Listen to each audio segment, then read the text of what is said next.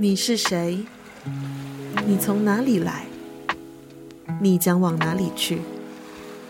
一起透过耳朵，流浪在不同的世界观里。人生有限，生命无垠。愿你有勇气追求爱与自由。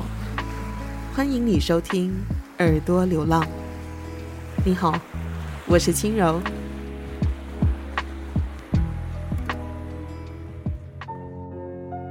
这一集的播客内容将分为上下两集。上集主要是在提供您关于以色列巴勒斯坦冲突的根源，一个脉络较为完整的历史过程。接着我们会谈到马来西亚和巴勒斯坦之间的外交关系是如何随着国内政治局势氛围的变化，以及受到两种意识形态，分别是马来民族主义和伊斯兰主义彼此的消长而有所变化。如果您错过了上集，非常欢迎您点击上集收听。如果听完播客您觉得有所收获，或觉得内容很棒的话，欢迎您点击 Buy me a coffee，请我喝杯咖啡。又或者希望您把耳朵流浪的播客分享给您身边的朋友知道。先跟您说声谢谢。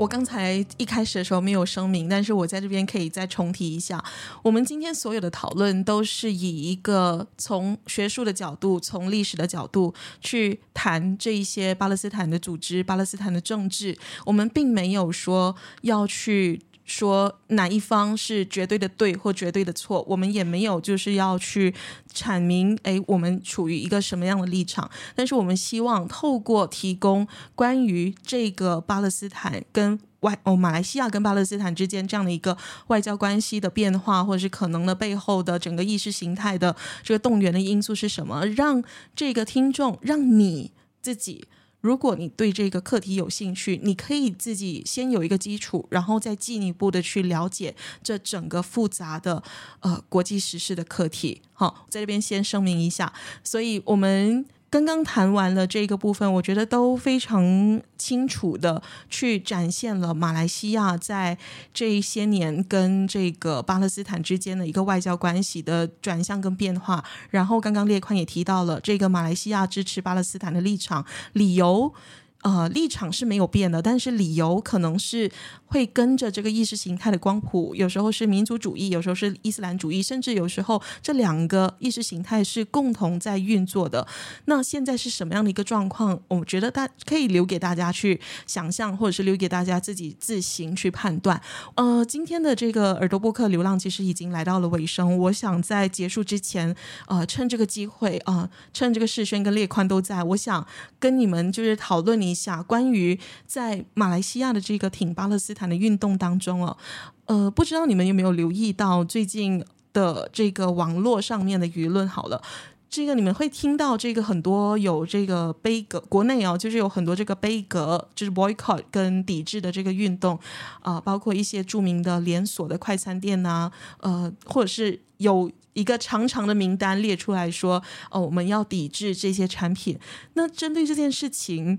嗯，我们也可以看得出来，大概看得出来，或者是我自己方面观察到的，就是马来西亚的社会舆论就出现了一个分歧。有的人呢，甚至会把这一次的以巴冲突简化成，或者是仅仅把它看作是，哦，不关我的事，那是穆斯林世界的事，那是穆斯林的议题。那针对这个事情，你们的观察跟看法又是什么呢？那我先我先好了。对，就是呃，确实就现象而言，刚刚主持人提到了，就是有些舆论还是会把它简化成啊、穆斯林的课题这件事情啊、它还是存在的。那也反映在可能像是华语舆论的的一些态度上面，就会。就会觉得说啊，你就是二元对立敌我的那种方式，这样说哦，如果你啊支持巴勒斯坦啊，你是啊亲伊斯兰啊，亲穆斯林啊，然后等等等等，甚至是就是中华教啊等等，或然后啊另外一边如果 就挺以色列的话，就是。就是会挺美啊，然后反中啊，巴拉巴拉，就是他会跟一些固有的我们对于这个其他国际事务的的一些态度或者是一些意识形态取向被捆绑在一起。呃，所以我在不管是文章里面还是刚刚聊到的内容里面，呃，我会很强调去关注。就是我把它称之为潜流的那个所谓，姑且称之啦，就是第三种的立场啊，就是比较人道主义的的立场。因为我觉得用这样方式，或许我们才比较能够有机会去突破现有的这种族群的政治的的框架，然后去真的去同情说，当有些很基本的人的权利被侵犯的时候，我们。其实这些事情是不分宗教、不分族群的的的事情，那这些问题也需要被面对跟解决，嗯，所以我会觉得，如果我的观点的话，我会觉得，呃，或许我们可以回到一些更基本的的问题，比如像是人道的问题，我们要怎么解决？我们要怎么，呃，让。解决就是加沙被围困，然后这种大规模的陆地的侵略，我们要要想办法怎么去调节这样子。那呃，所以这也是为什么我会觉得说，回到历史脉络或者是一些很基本的的人道的立场是很重要的。嗯，因为只有我们。就是掌握这些东西，我们才有办法去更全面的认识说这这块地方到底它的冲突点跟它需要被解决的问题是什么。OK，我我我这边可以说一下，就是我常常在网络上，又或者是在身边的日常生活当中，就会听到哦，这是他们的事情，这是呃，比如说杯葛的这件事情好了，我就看到有人会写说，哎。他们杯葛是他们自己人在伤害自己人。其实从这样的一个论述里面，我觉得反映出的是马来西亚本身的情况，就是马来西亚的这个社会，它是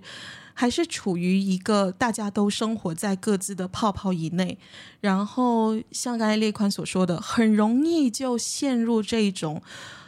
非黑即白的二元对立的这样的一种论述，但是我们都知道，任何任何的事情都没有办法这么简单的一概而括。好像我们今天我们花了非常大的篇幅，我们先不说马来西亚的情况，为什么？可能我们先说马来西亚的情况，这一集的收播播客的收听率可能会更高啊。可是我们不这么做，为什么呢？我们就是希望这个听众是在有一定的这个脉络基础上，经过了自己的反刍、跟消化、跟思考之后，给你们有一个新的角度去理解这一次的以巴冲突，跟为什么理解这一次的以巴冲突对于一个非穆斯林 slash 马来西亚华裔来说是重要的。为什么它跟我们有关？嗯、呃，包括我可以跟两位分享的，就是呃，我询问过我这这位同事的这个呃他的这个 concerns 了，他就跟我说那一天他有分享到，呃，有一个马来同胞遇到他，呃，就是马来同事在这个楼下遇到他，然后劈头就问他说：“你是支持巴勒斯坦还是支持以色列？”他给他两个选择而已。然后我就问这个同事：“你你你你你是当时是怎么回答的？”然后这个同事他说他回答不了这个课题，他就只说他不理解，所以他不方便做回应。后来他其实跟我说他，他他没有回答，不是因为他心里面没有一个答案，而是他自己的不想要落入只有两个选择的这样的一个状况，跟他也觉得这件事情没有这么简单。所以从这个我的同事的这个小小的经验，我就觉得可以看到，我们身在马来西亚，但是我们在应对这种国际课题的时候，我们就很明显感受到的一种我跟你的不同，或者是我跟他者这样的一个群体之间这样的一个划分。我不知道两位有没有这样的一个感受？我我觉得其实这一场就是这一次的啊、呃、事情发生的时候，我觉得一个、嗯、一个怎么讲啊？为什么华人的整个社会会会对这个巴勒斯坦的这个事情比较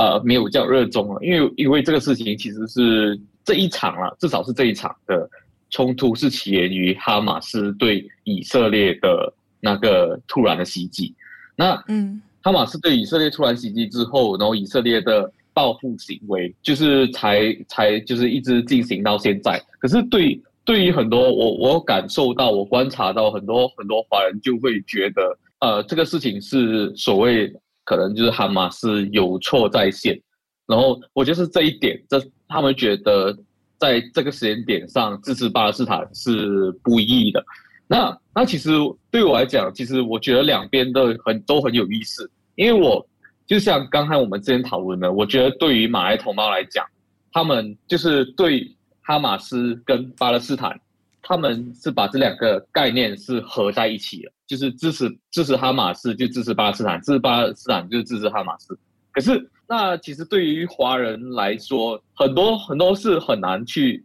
接受要去支持巴勒斯坦。的一个啊，这样、在在这件事情上支持巴勒斯坦，我觉得更为难的是，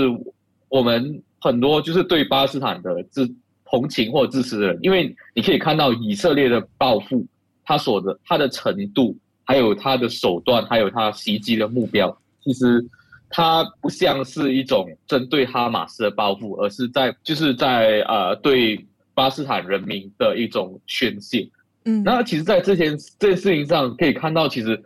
理论上、理应上，本地的华人，如果我们真的是要这么直接对应的话，因为你要说华人就是反美反日，但是在这场事情上，他们就选择不反美了，然后就不出，就他们用的是不出声跟调侃，对这个呃巴勒斯坦的声援，或者是去调侃他们的悲歌行为来。嘲笑他们这样子的一个行为，虽然这样子的行为其实有没有效，其实看个人的那那个呃反馈想法，但是我我我观察的是，就他们的态度是非常有趣的，就是就好像马来人没有办法理解为什么很多华人老人家为了反日不去吃生鱼片，然后觉得日本食物是合食，那华人就无法去想象为什么。那个马来人为了支持巴勒斯坦被割麦当劳，嗯，我我觉得就是因为就是我们国家因为这些事情，因为有了关于任何就是会变成，其实某种程度上某种程度上，这些事情都发生在我们生活之外。那很多人其实是把它当成是茶余饭后的一些谈论的一些问题，所以他们其实就。非常的，他们的态度可能就就是更多的是以就是本地的视角来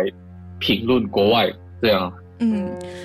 哦，我觉得世轩这边提到的这个点也也很好玩，就是说我们其实会看到本地的华裔群体或者是中文圈子会有这样的一个反应，不是全部哦，是部分的人会有这样的一个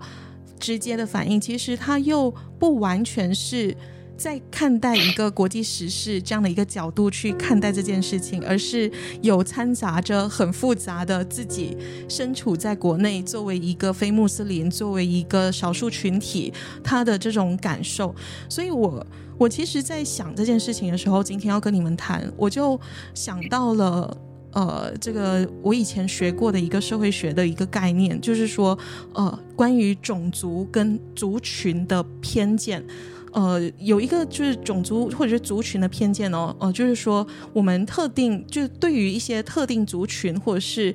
这些族群成员里面的一种负面的态度，而这种负面的态度通常是建基在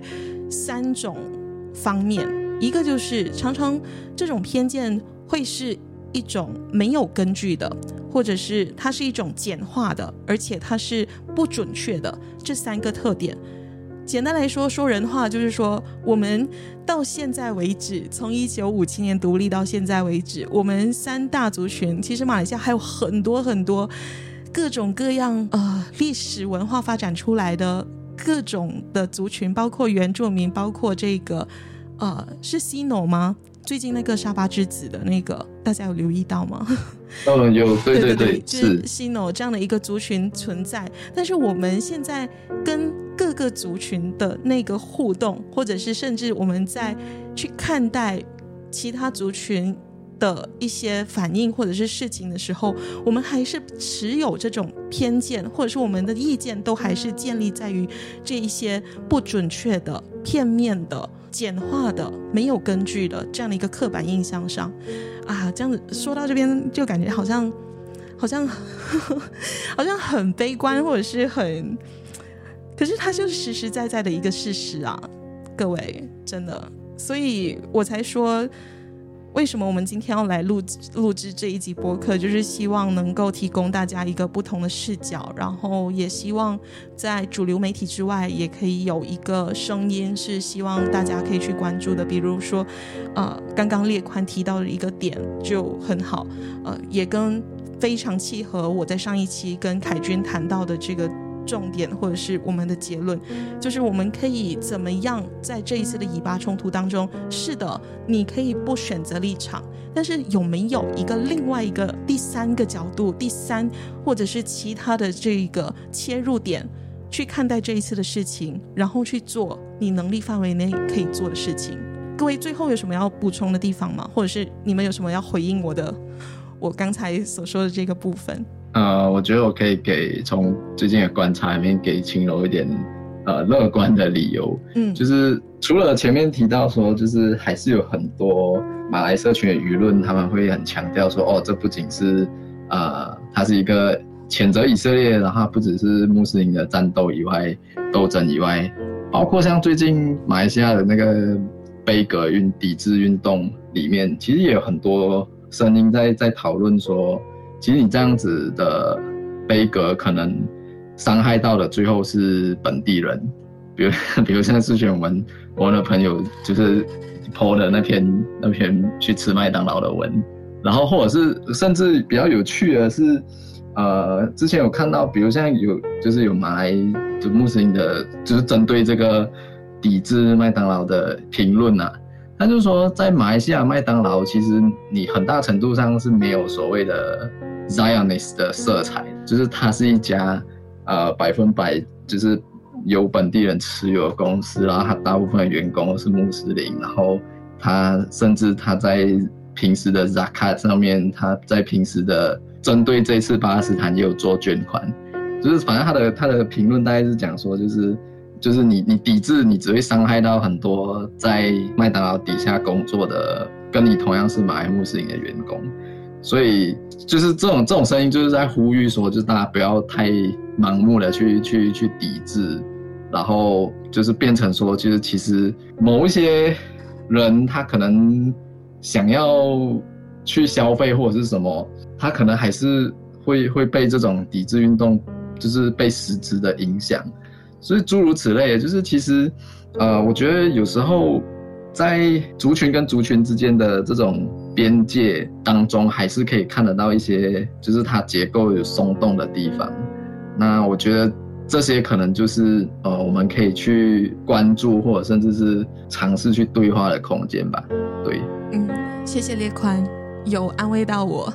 因为你提醒了我一件我一直以来都非常相信的事情，就是人是具有能动性的，是有 agency 这件事情的。意思就是说，你永远都有选择的自由，你有你可以选择你接下来这一步怎么做，包括比如说，呃，如果。穆斯林朋友就是在关于这一个课题上面，呃，请问你的一些意见或者什么的，你也可以告诉他你最直接的一个想法，或者是你消化过后的想法，啊、让他知道你是怎么想的。我觉得这就是一个很好的一个开始。跟如果你是在这件事情上面也跟我一样，嗯、我们都。不想要落入就是绝对的好或绝对的坏，我们不想要去追究任何，因为每每你你要去真正去探讨的话，这是一个非常大片的灰色地带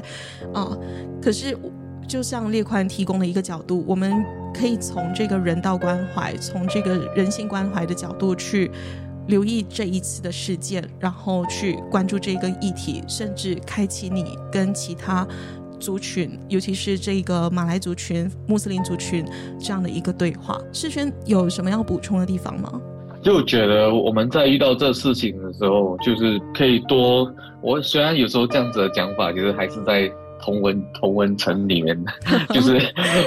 因为讲我我比如说，可能好像会听会收听类似这样子的 podcast，还是这种关于巴勒斯坦事情，你本你的本身其实就想抱着一种啊、呃、想要。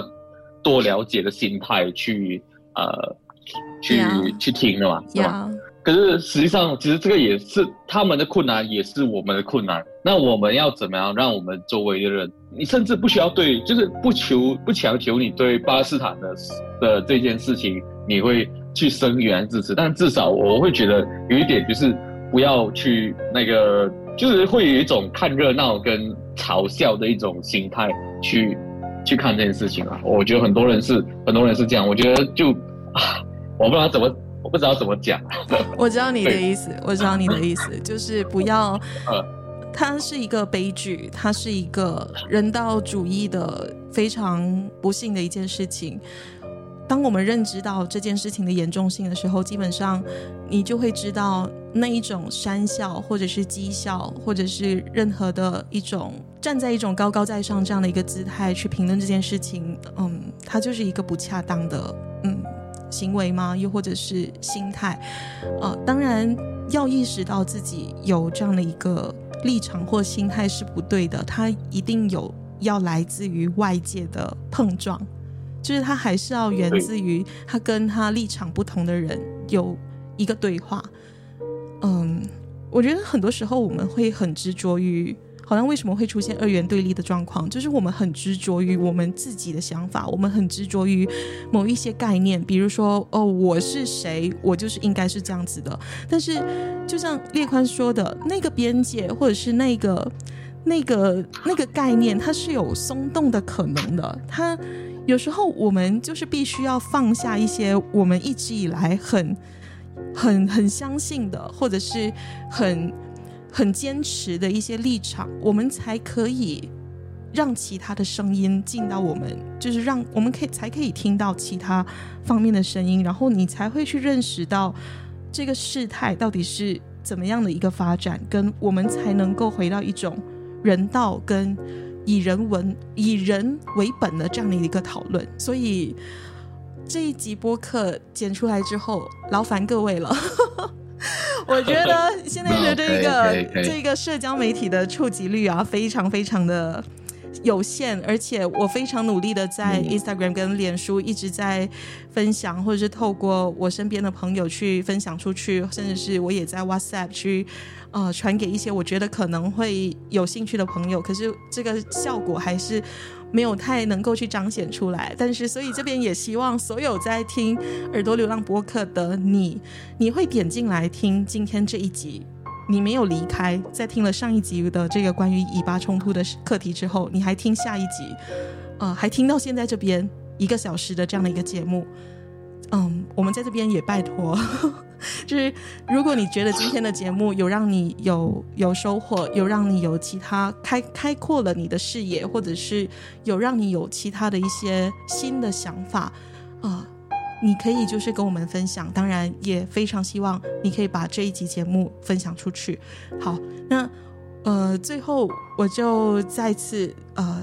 耳朵流浪就是再次谢谢今天两位嘉宾，呃，能够做客耳朵流浪，然后跟我们分享了这么多关于你们专业的角度去看待这一次的以巴的这个课题，包括在马来西亚的一个状况是，呃，给了我们一个提供新的一个角度去思考这一次的事情，所以非常谢谢呃这个世轩跟列宽。呃，我会把你们的这个转角国际的文章放在这个节目栏的下方，所以如果有兴趣想要进一步去阅读、仔细的去阅读这些文章的朋友们，也可以到这个播客的节目栏资讯底下去点击这两个链这些链接，然后去好好的仔细阅读。相信你对于这一次以巴冲突的这个课题会有不一样的想法。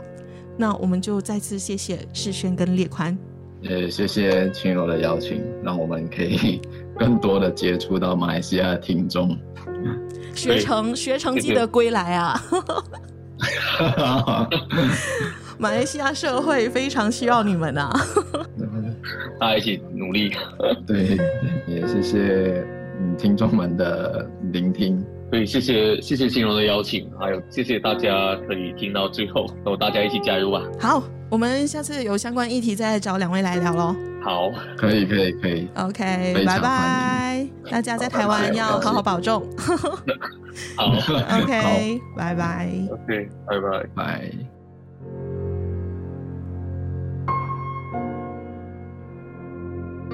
您刚刚听过的节目是《耳朵流浪》。如果您喜欢本期节目内容，欢迎分享给更多人。有任何节目反馈或有意洽谈赞助合作，也欢迎您私讯耳朵流浪 Instagram 信箱。说故事的人会找到聆听者。